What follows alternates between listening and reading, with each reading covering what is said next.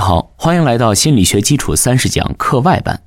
在前面的三十讲里呢，我为你构建了心理学的理论框架，探讨了人的弱点，并指明自我实现的途径。在这之后呢，我从亲密关系为切入点，剖析了性爱和婚姻的进化起源以及演变，指明了在这最重要的人际关系，男性和女性的博弈与合作、权利与责任。随后，我从家庭延伸到社会，讲述人在社会规范和群体压力之下，如何保持自己的独立和改变世界，打破阶层固化，成为平凡英雄。在课外班的额外加餐中呢，我想与你在一个更大的时间和空间尺度里，探讨一个人类的终极问题：我们为何而生？为了回答这个问题，我们必须从一个禁忌话题开始，那就是死亡。无论在任何民族、任何文化，都有这个死亡禁忌。日常交谈中，我们不能提死，哎，因为不吉利；手机号码和车牌号码尾数不能有四，因为不好听；宾馆的楼层没有第十四层，房间没有四号，哎，因为客人不愿意去住。这种对死亡的忌讳，鲁迅在《立论》这篇杂文中很生动地抓住了。他描写了一个故事，这个故事说，有一家人生了一个男孩，在孩子满月的时候呢。抱出来给客人看，哎，一个客人说：“这孩子将来是要发财的。”于是他得到了一番感谢。一个客人说：“这孩子将来是要做官的。”他于是收回几句恭维。但是有一个傻子说：“这孩子将来是要死的。”只有这个傻子说了一句真话，但是他得到的是一顿合力的痛打。那人为什么会死呢？一句话来概括原因，那就是大自然只对我们是否能繁殖后代进行了选择，而没有对我们是否能永生进行选择。这句话的意思可能不好理解，我来详细为你解释一下。我们都知道，我们人的基因当中啊是含有致病基因的，这些个致病基因会在不同的年龄段开始表达，在人体上发挥作用。你可能认为自然选择会慢慢把这些个致病基因都淘汰掉。但事实上呢，只要这些致病基因不影响繁衍后代，那么自然选择就并不会把这种基因淘汰。举个例子来说，假设有一种有害基因会削弱女性的免疫系统，如果这个基因会在女性二十岁时被激活发挥作用，那么这个女性会在二十岁左右的年纪患病甚至死亡，大概率这会发生在她结婚生子之前，也就是说，这个女性不会有后代。他的这种致病基因也就无法延续传递，这种基因就被大自然选择出来淘汰了。但是如果这个致病基因要等到女性五十岁时才得以激活，那这个情况就不一样了。虽然这个女性仍然会因此得病甚至死亡，但是这个致病的基因早就在这个女性年轻的时候通过生育繁衍而传递到下一代了。所以说，自然选择只能对繁殖活动进行选择。而一旦我们结束了繁殖活动，自然选择的力量就微乎其微了。这个时候，逃过自然选择的有害的基因，就会使得我们衰老、患病，甚至死亡。那你可能要问了：自然界为什么产生出有害的基因啊？其实呢，并没有纯粹的坏基因。基因的坏，主要是因为基因的多效性所导致的。所谓多效性，指的就是一个基因同时拥有两种或多种效应。比如说，有一种促进男性雄性激素分泌的基因，它能够让男性在青年期有更高的繁殖力，有更强的攻击性，从而在和其他男性的竞争中获胜，取得更大的成功。但是呢，雄性激素的增加会在男性的老年期表现出有害的一面来，它会使男性患前列腺癌的危险增大。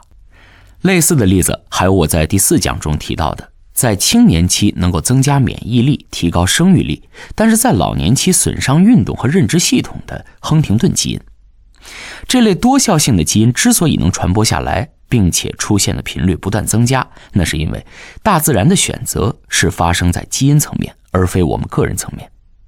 对每一个个体来说，为了繁衍后代而携带疾病，可能听起来不是那么赚的事儿哈，但是从基因延续的角度来看。繁衍后代带来的收益，相比于个体的患病和死亡这个代价来说，收益是远远大于代价的。回到我常用的汽车与乘客的类比，你就明白了。我们个体就像是汽车，而基因就像是乘客。乘客所关心的是如何更快、更好的到达目的地，而不是汽车是不是出现了磨损。只要能到达目的地，汽车究竟是破损了，甚至还是报废了，这不是乘客关心的问题。基因的多效性可以解释一个有意思的现象，那就是男性比女性死得早。根据世界卫生组织和联合国人口组织的统计，全世界男性寿命平均比女性短五到十年，在中国这个差别是五年。男性的寿命之所以比女性短，那是因为男性的繁殖活动具有更大的不确定性，有更强的竞争性。一个男性的后代可能达到数十个之多，也有可能一个后代都没有。所以，大自然就必须特别选择那些让男性在年轻时的繁殖竞争中能获得成功的基因，而不管这些基因究竟会对男性的老年期带来什么样的损害。也就是说，男性的高繁殖力是以他们的早逝为代价的。所以，我们之所以会死，是因为大自然只对我们的繁殖能力进行了选择，而没有对我们的寿命长短进行选择。更糟糕的是什么呢？为了更好的繁殖后代，大自然让我们透支生命，以我们老年时期的早逝为代价，而提升我们在年轻时的生育力。这些代价随着时间的流逝不断积累，导致我们的所有身体部位几乎同时开始退化，于是身体的衰老和死亡就不可避免了。这让我想起一句广告词儿来，叫做“一切皆有可能”。其实，在这后面应该再补上一句：“除了永生之外。”所以，无论圣人、皇帝还是贩夫走卒，终难逃一死啊！按理说呢，我们应该习惯死亡，把死亡当成是和吃饭睡觉一样，成为生活中寻常的一部分。但是，我们都知道，对死亡的恐惧是人类最大的恐惧。人类和其他哺乳动物一样。在面临死亡威胁时，都会表现出反抗、逃避或者是装死的本能反应。但是呢，人和其他哺乳动物不同的是，即使我们离死亡还很远，坐在宽大的书桌前，哎，躺在舒适的席梦思上，我们也会因为意识到死亡的不可避免性而产生深度焦虑和恐惧。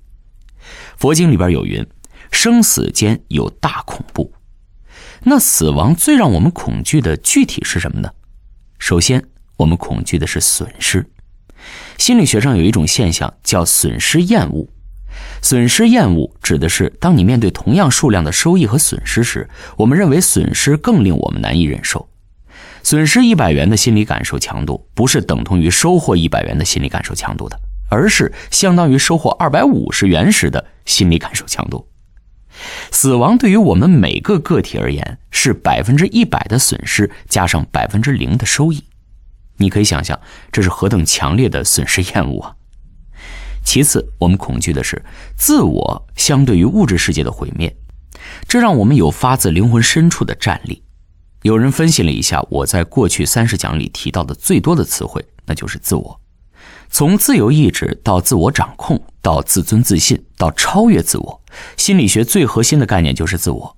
所以，想到自我因为死亡而毁灭，心理世界就轰然倒塌呀。海德格尔说过这样一句话，很生动地描述了这种毁灭。他说：“死在我就不在，我在死就不在。”我来带你总结一下这一讲的内容。在这一讲中呢，我主要和你分享了两个核心问题：人为什么会死，以及为什么自然界会产出致病致死的坏基因。自然选择选择的是与繁衍后代相关的基因，而不是与长寿相关的基因。所谓的坏基因，往往是具有多效性的基因，在增强人繁殖竞争力的同时，会造成中老年时期患病。其实，自从人类文明发出第一次曙光以来，人类就一直在思考着生与死的问题。海德格尔就提倡要提前到死中去，我们需要面向死亡来筹划选择自己的人生。而不是到生命垂危的时候才叹息：“哎呀，我这一辈子过得真不值。如果让我再重新来一遍，我一定不会过得这么浑浑噩噩、平平庸庸。”我很认同村上春树的一句话，分享给你，那就是：“死并非生的对立面，而是作为生的一部分永存。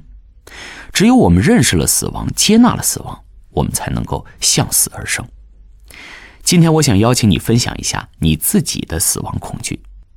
你是否惧怕死亡？想到死亡，你最惧怕的又是什么呢？